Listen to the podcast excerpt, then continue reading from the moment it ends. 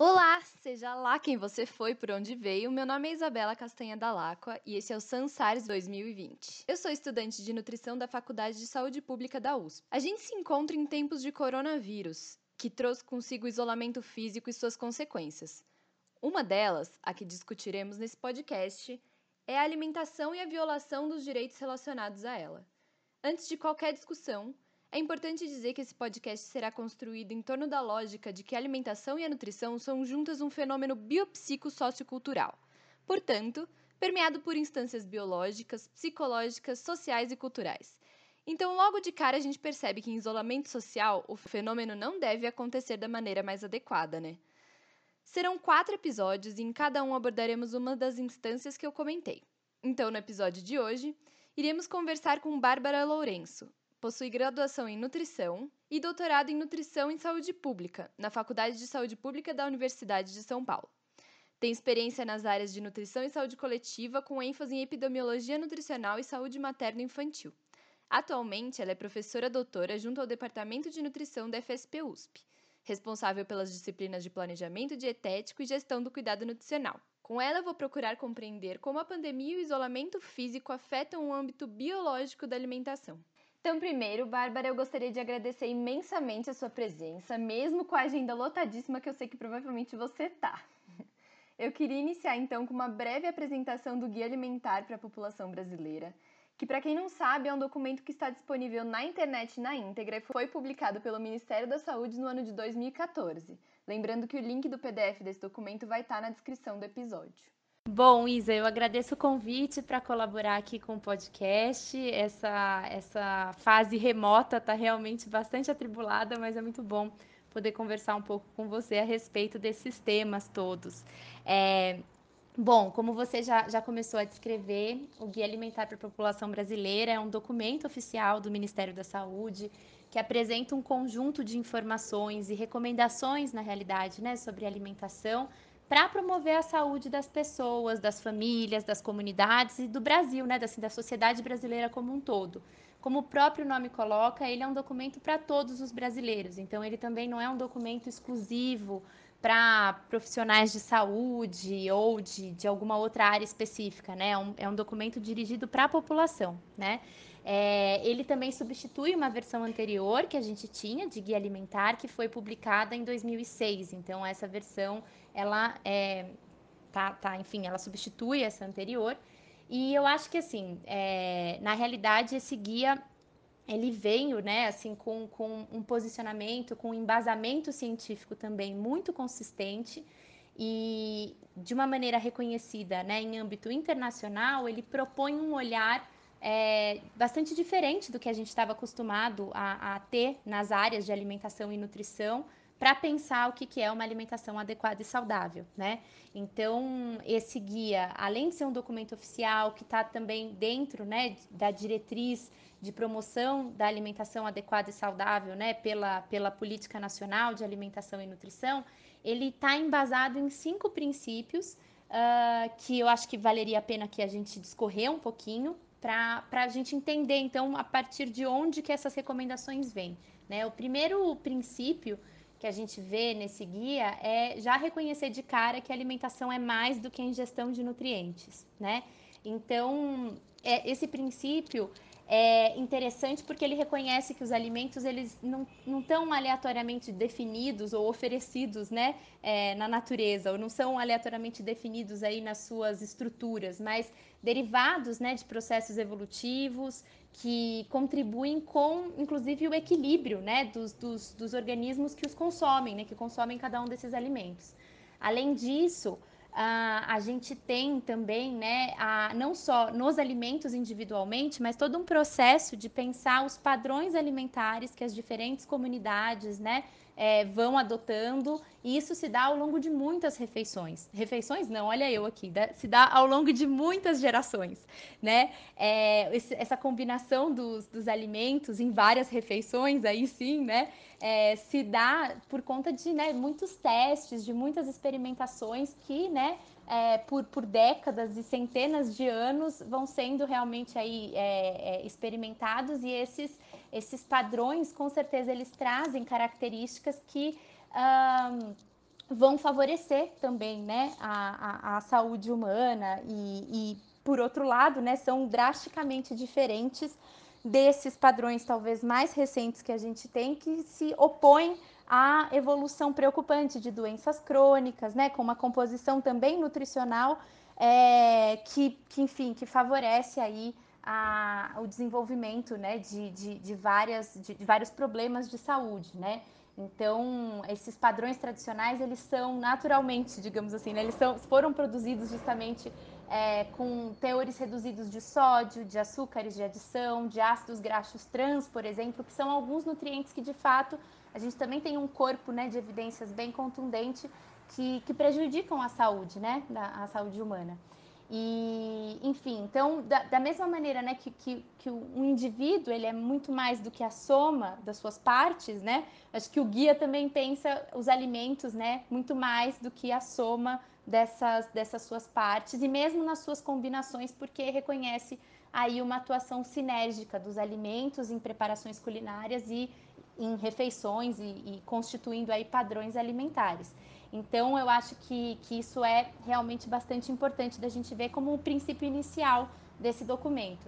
Depois disso, o guia também coloca né, que as recomendações sobre alimentação precisam estar em sintonia com o seu tempo, isso tanto em relação aos problemas de saúde e aquilo que a gente precisa evoluir né, com o tempo, uh, e, e, e, também né, com a realidade né, de, de, produção dos sistemas alimentares, todos os desafios que esses contextos é, trazem, né? Então a, a, gente tem que ter uma perspectiva aí de, de, evolução das recomendações alimentares. Existem recomendações que eram colocadas num outro momento, que também já, já ficaram aí, né, divulgadas, digamos, por um tempo, e que mesmo assim a gente vê que, que não resultaram né, em, grandes melhorias para a saúde das populações. Então essas reformulações são bem-vindas também nesse sentido. Né?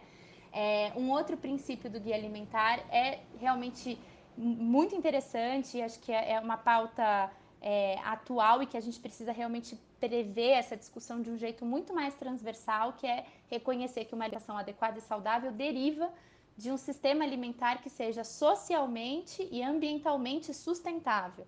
Então aqui a gente tem, por um lado, né, falando no socialmente sustentável, da gente lembrar quais são as relações de trabalho que, que subsidiam esse sistema alimentar, como que as pessoas se envolvem né, entre si, né, na, na, nessa, nessa textura social mesmo, né, para a produção de alimentos, e qual que é o impacto dessa produção e do consumo desses alimentos numa cadeia toda no ambiente, né? Então, isso muito além, né, só da coisa da produção agrícola e do campo, mas chegando também no ambiente que a gente tem nas cidades, em todos os lugares, e, e, e lembrando então essa, essa influência grande dos diferentes né, formatos de, de ambientes alimentares.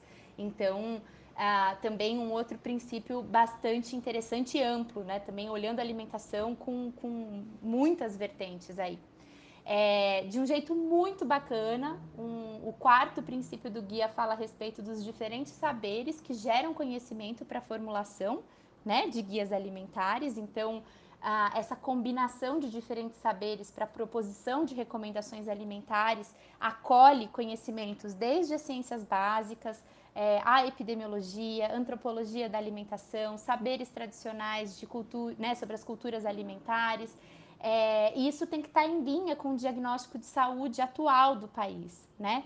Então eu acho que, enfim, isso, isso é muito interessante porque se é um documento para todos os brasileiros, né? Também não, não, a gente não tem como se restringir a um diálogo puramente científico e, e ponto final. E a gente tem que ter né, é, essa, essa interlocução, essa ponte com o que de fato as pessoas fazem né, das suas vidas e como que elas conseguem produzir a sua, enfim, a sua alimentação, seus padrões alimentares e assim por diante. Lembrando que tem né, muitas outras vertentes de conhecimento que não sejam puramente né, o conhecimento científico.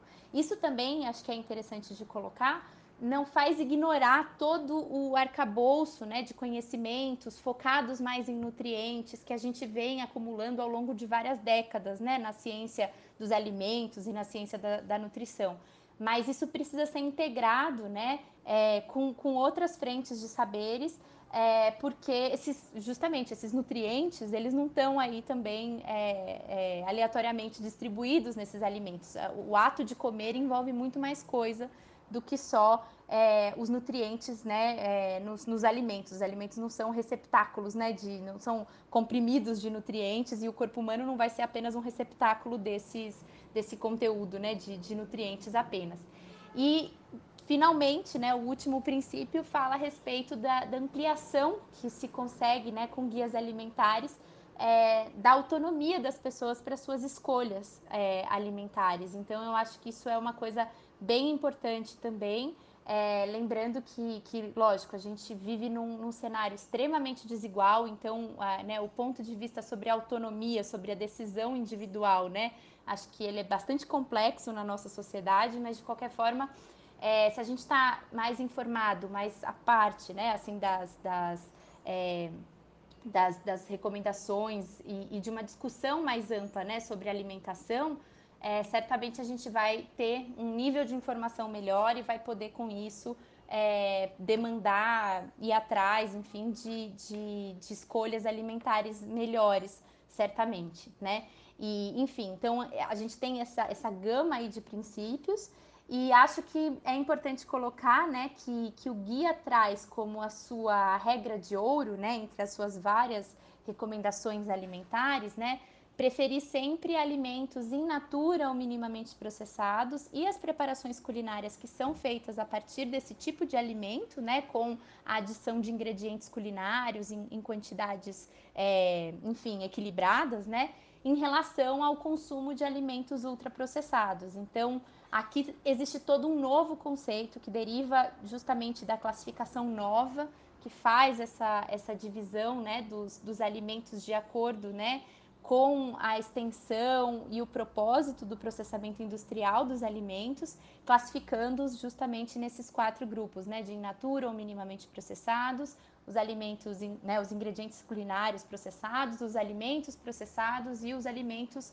ultraprocessados, né? É, acho que é interessante colocar que os alimentos é, in natura, minimamente processados e as preparações culinárias derivadas deles, vão certamente ter aí um, um link né, com as culturas alimentares é, e tem uma infinidade aí de, de, possibilidades de arranjo, de flexibilidade dessas opções, né, nas combinações, é, enfim, propiciando aí uma variação muito bacana para a alimentação é, e, e, uma expressão múltipla aí do que seria uma alimentação saudável, né? Então, acho que essas são algumas considerações importantes para serem feitas é, sobre o guia alimentar. Além disso, acho que tem é, ainda um reconhecimento muito importante e recomendações associadas ao ato de comer e à comensalidade, né, que vem com, com o guia alimentar. Então, colocando também uh, o quanto a gente expressa relações sociais, valores nossos, a história individual e de grupos populacionais também por meio da, da comida, da alimentação, do ato de comer, né? É, e isso é uma, é uma atividade muito relacional, né? Então tem aí uma, uma, uma, enfim, particularidades nas diferentes regiões do Brasil, né? Certamente, mas que, mas que é importante que a gente reconheça, né? Que a alimentação ela não está desassociada do restante da produção, né? De vida que, que as pessoas têm. Muito pelo contrário, né? Eu acho que ela oportuniza muito mais produção de vida. E eu acho que o, o documento ele se fecha com uma discussão muito pertinente sobre a superação de obstáculos em potencial que a gente tem para a estruturação de uma alimentação adequada e saudável, né?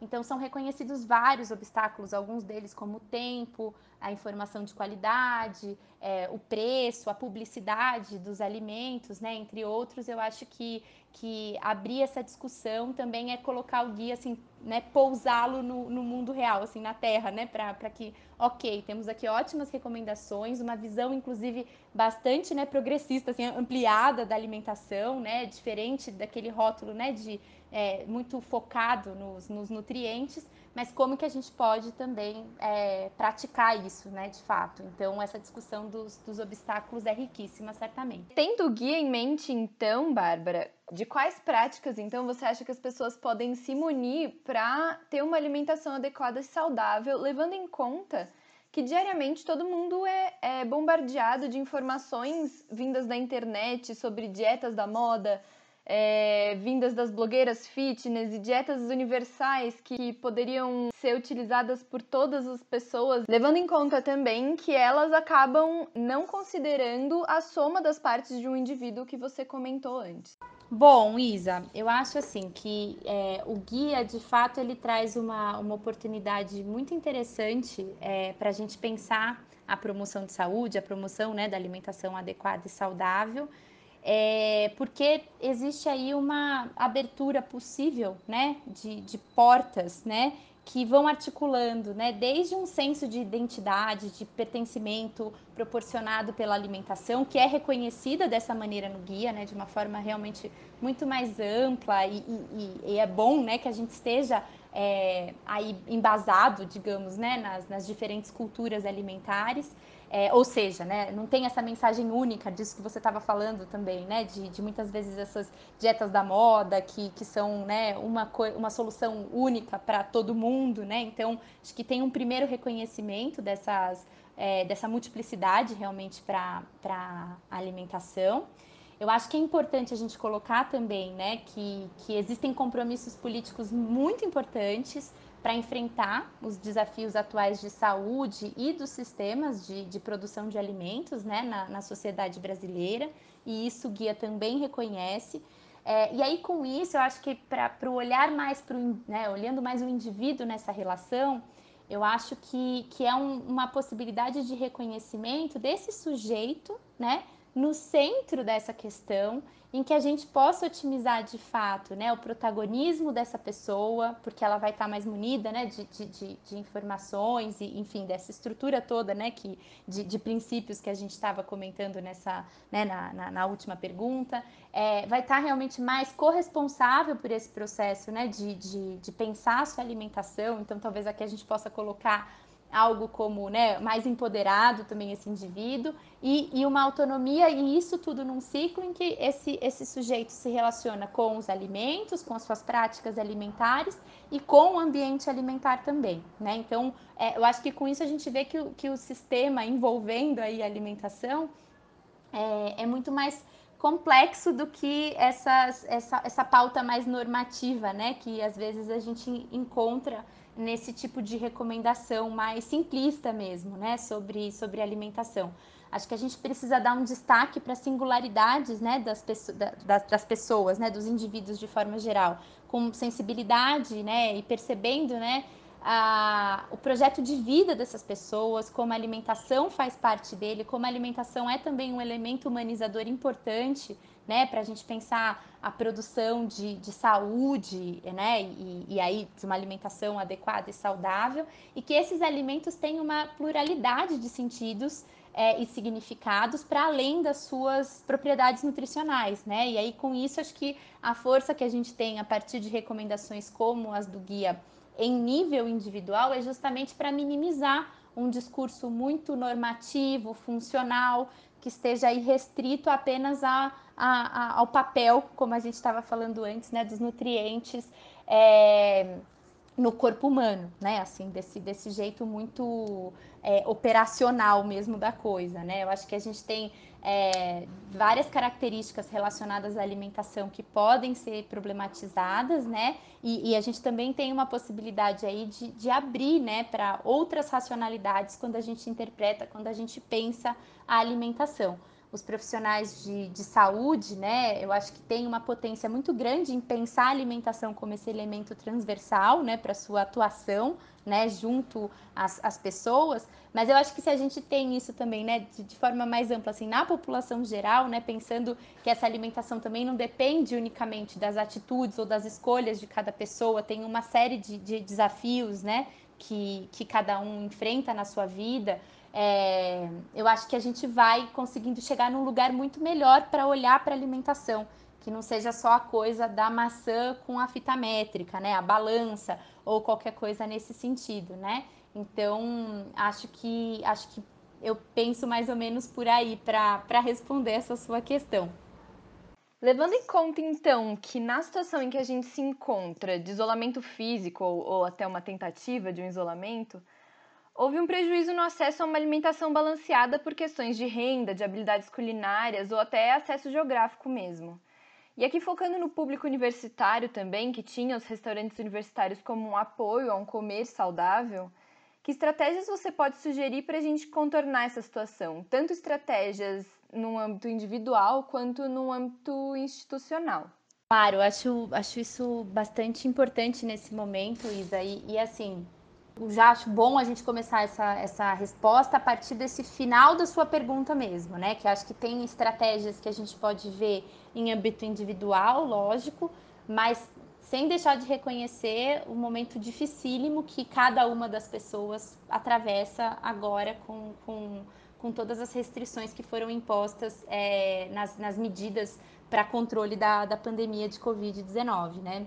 É, então, a, a, principal medida, né, que é o distanciamento físico e aí, com certeza, a, a, diminuição das aglomerações faz com que espaços, né, justamente como que você citou dos restaurantes universitários, mas não apenas, né, a gente tem, por exemplo, todos os restaurantes Bom Prato, a gente tem o Programa Nacional de, de Alimentação Escolar, que é o maior programa que existe, assim, né, nesse sentido, é, que, que, enfim, são programas fundamentais para garantir a segurança alimentar e nutricional das pessoas e que tiveram aí uma suspensão né, importante das suas atividades. É, isso é muito complexo porque alguns desses, desses, desses serviços muitas vezes podem depender inclusive de, de níveis de arrecadação, né? Então, é, e, e, a gente sabe que, enfim, houve todo um desaquecimento né, das atividades econômicas de forma mais ampla. Então, é, não que a estrutura para que esses programas continuem é, tenha, tenha se mantido. Não é isso, né? Não estou ignorando esse, essa, esse outro lado da moeda. Mas na interlocução com as pessoas, a suspensão desses, desses espaços certamente foi, foi muito desafiador, né? É, porque são espaços justamente em que você consegue ver uma refeição posta, né? E aí, com isso, nessa refeição, geralmente a estrutura PF, né, que a gente tem tanto aqui no Brasil, né, com arroz e feijão, é, um conjunto aí de, de, de verduras e, e, legumes, conformando uma salada, um acompanhamento e, e, e, muitas vezes né, um outro prato carne, né? Então, com tudo isso, você tem a possibilidade de, de ver no prato né, é, a, a, conformação dessas orientações todas que o guia alimentar traz né, para embasamento aí da, da alimentação na sua, né, na, na, na, maior parte das vezes, pelo menos, né? Uh, então, esses lugares eram espaços fundamentais, né, é, para grupos populacionais também específicos, né, mais de, de uma forma ainda mais aguda, né, para alguns grupos populacionais, e, e eu acho então que tem uma, um ponto que é como que a gente pode demandar coletivamente estratégias para enfrentamento né, dessa, de, dessa situação. Né? A gente viu muita mobilização também de, de várias comunidades, independente, inclusive, da, da, da, da gestão né, de, de, de, espaços públicos né, pelos, pelos atuais governantes, que foram atrás de soluções com distribuição de cestas básicas, de refeições, né, para várias comunidades e assim por diante, é, também arraigando aí doações, né, que, que foram convertidas realmente assim para que essas pessoas pudessem ter o que comer, né?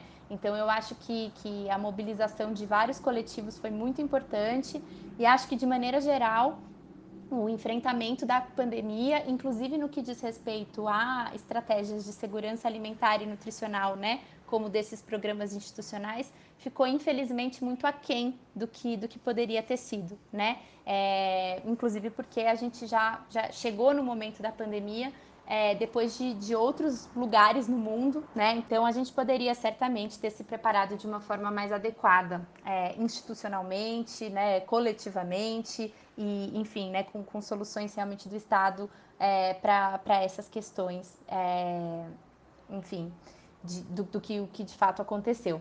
Uh, a gente teve, né, por exemplo, dentro da Universidade de São Paulo, a gente teve aí algumas soluções no sentido de distribuição de refeições para os estudantes que, que moram né, no, no, conjunto habitacional na cidade universitária, por exemplo, aqui em São Paulo, é, mas isso não, não, não foi né, é, algo comum aí a todos os estudantes da universidade, né? Certamente não.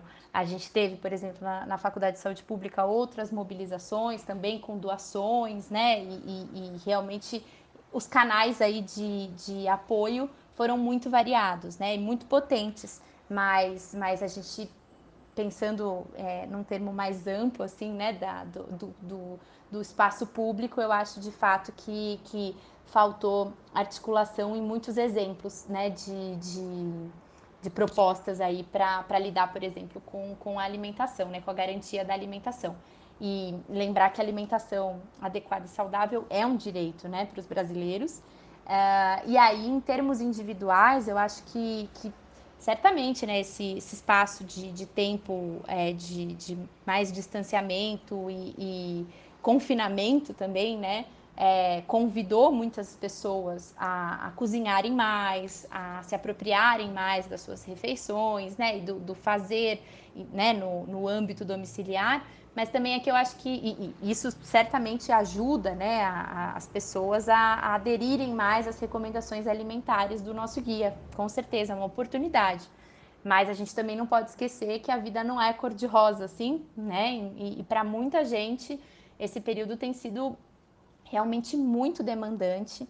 E aí, cozinhar vai entrar numa rota de afazeres domésticos, né, bastante pesados e, e, que isso não necessariamente vai ser uma super oportunidade, né? Eu acho que é, é só para a gente contemporaneizar que são formas e formas de atravessar esse momento de isolamento, né? É, e, que, e que tem uma carga é, que também tem atravessamentos de gênero, de gerações muito forte, né? Que acaba sobrecarregando mais algumas pessoas do que outras nesse âmbito domiciliar de produção das refeições, né? Então tem todo um desafio de acesso físico, financeiro aos alimentos, mas uma vez mesmo assim, né, como quando eles já estão dentro do, do domicílio, quando já se pôde chegar até eles, é, o quanto também é desafiador manter a rotina e essas, é, e essas atividades todas relacionadas ao cozinhar. Então, uma estratégia, quando possível, né, muito boa, não é apenas, acho que aprimorar as habilidades culinárias e cozinhar mais de casa nesse momento, né, mas assim, também pensar numa discussão séria da divisão das tarefas domiciliares em torno de tudo isso, desde a compra até depois lavar a louça, guardar a louça e assim por diante.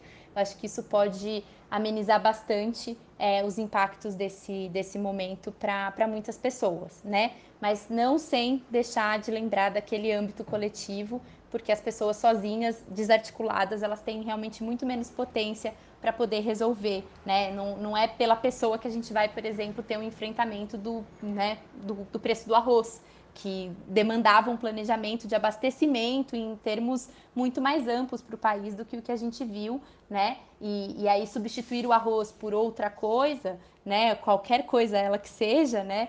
É, é, é, uma, é uma abordagem assim muito só numa ponta do problema, né? Assim, né? No, no, na ponta final desse, desse problema que é muito mais amplo do que isso. Então, é claro que a gente pode pensar em alternativas para o orçamento é, familiar, para o orçamento doméstico, mas a gente não devia estar tá falando só da substituição no prato, né? A gente devia estar tá falando de planejamento em âmbito realmente é, maior. Finalizando então e desmistificando um pouco o que muitas pessoas pensam sobre a nutrição enquanto ciência, qual é a diferença de um se alimentar considerando a ingestão de nutrientes, que é uma noção que normalmente é, as pessoas têm da nutrição, e de se alimentar pensando no alimento, nas preparações e até no momento da refeição? Certo. Bom, acho que a primeira parte, assim, para a gente abordar nessa pergunta, pergunta desafiadora essa também, né? é, é, que assim existe de fato um imaginário né, sobre a ciência da nutrição e sobre o nutricionista o profissional, né, é, o principal profissional aí dessa área. É, e eu acho que a gente tem que arcar com a responsabilidade desse imaginário, porque ele não foi construído do nada, né? Ele, é, existem vários medos e preconceitos em relação a essa área e esse profissional. Eu acho que isso é uma coisa que a gente precisa, antes de tudo, reconhecer, né? porque a gente tem exemplares e mais exemplares de nutricionistas que são excessivamente técnicos, especialistas, acríticos, superreguladores, autoritários, né? E que têm, de fato, uma concepção reducionista e geralmente negativa desse processo que envolve a alimentação e na sua relação com a saúde e com a doença, né?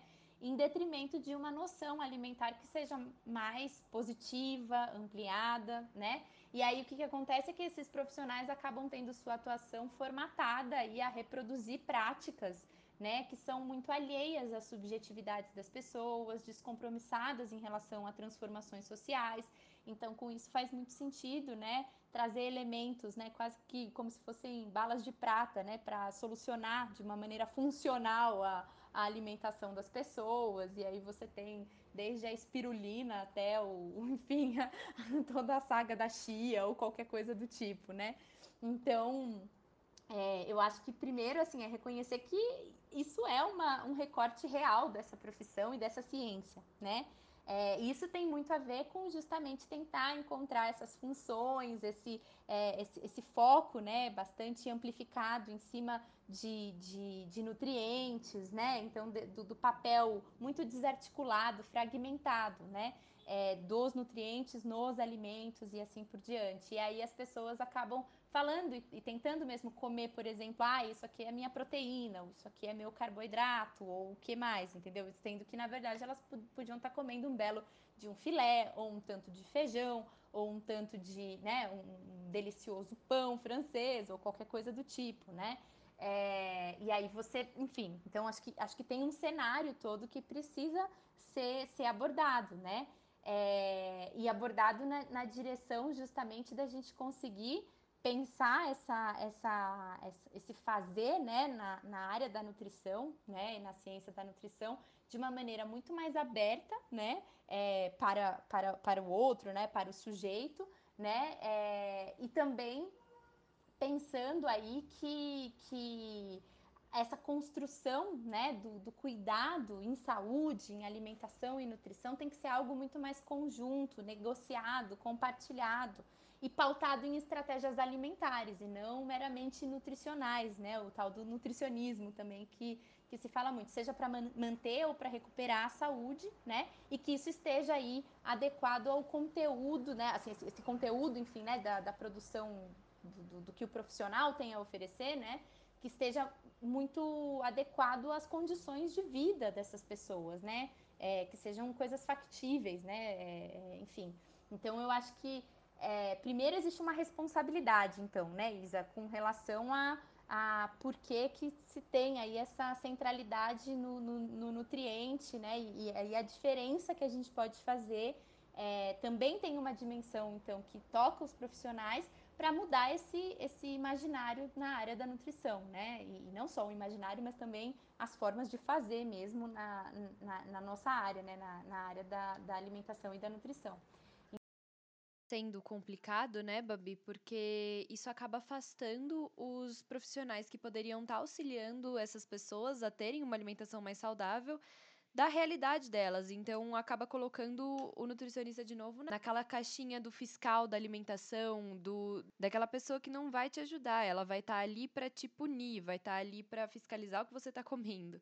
Eu acho que é um cenário complexo, é, mas é a gente que precisa se mover, né, para fazer alguma coisa diferente do que, do que tradicionalmente tem sido feito, né?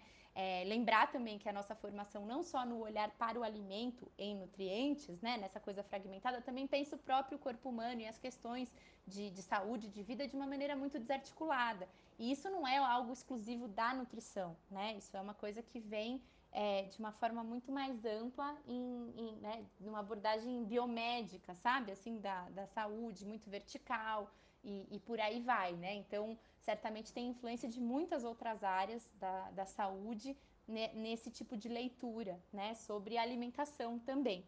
E acho que a gente também precisa tomar cuidado, né? Que, que uma alimentação adequada e saudável, ela promove saúde dos indivíduos, ela tem toda essa potência, mas muitas vezes a gente tem um discurso realmente, né, como eu estava falando, muito fechado e que já vai, inclusive, é, trazer, né, como se fossem sintomas instalados, todos os fatores de risco que, que podem se apresentar né, em algumas práticas que as pessoas têm na sua vida, seja, sei lá, é, consumo de álcool, o tabagismo, a inatividade física. Então, não que isso não sejam, né, esses não sejam fatores importantes, de fato são, e se for possível que a gente otimize, né, assim, o, o papel deles na vida de cada um, isso é ótimo.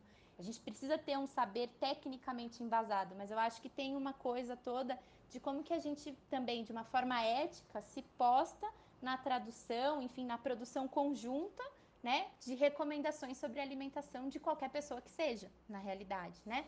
Então, acho que tem esse balanço difícil, mas que eu acho que é responsabilidade nossa mesmo de, de fazer com que a gente possa, nesse sentido, realmente reconhecer que a alimentação, ela não vai ser aquela coisa fragmentada apenas, né, de, de nutrientes e tal. Muito pelo contrário, ela vem num cenário muito mais complexo, né?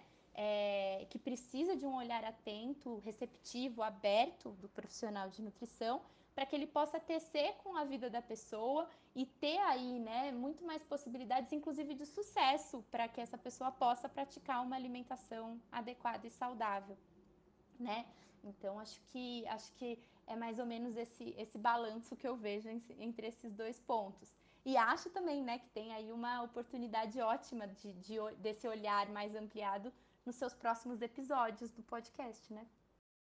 E esse espaço aqui, ele é exatamente para isso, é para a gente questionar, para a gente colocar provocações. E eu espero que aqui tenha ficado uma provocação tanto para os profissionais quanto para quem vai buscar um profissional da nutrição é, que conduta que esse profissional está adotando e se esse indivíduo está sendo visto como um indivíduo integral e não sendo fragmentado em pequenas porções e visto como um único problema de saúde ou sua alimentação sendo vista como uma composição de nutrientes e não de refeições, né, de alimentos. É, agradeço então de novo sua participação, Babi. Eu acho que a nossa conversa foi muito gostosa e com certeza trouxe elementos essenciais para o objetivo principal desse, desse podcast, que é tanto desmistificar a nutrição enquanto ciência dura, né? Uma ciência quadrada, que é uma noção que as pessoas normalmente vêm tendo, e trazer algumas estratégias e algumas sugestões para quem está nessa situação tão delicada com relação ao comer saudável agora durante a pandemia. Então eu agradeço também a você, ouvinte, e eu te aguardo nos próximos episódios para que a gente continue conversando a nutrição de uma forma descomplicada. Bom, Isa, então eu que agradeço, na realidade, a, a, a possibilidade de estar aqui com você, colaborar com o podcast. É, agradeço a atenção também de todos os ouvintes para essa discussão que eu acho que assim é bem preliminar, é, é né? Assim, realmente para a gente pensar algumas linhas alternativas também quando, quando falamos de alimentação adequada e saudável.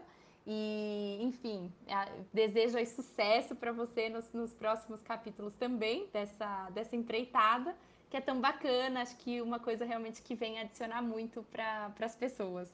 Então, um grande abraço e, e muito obrigada.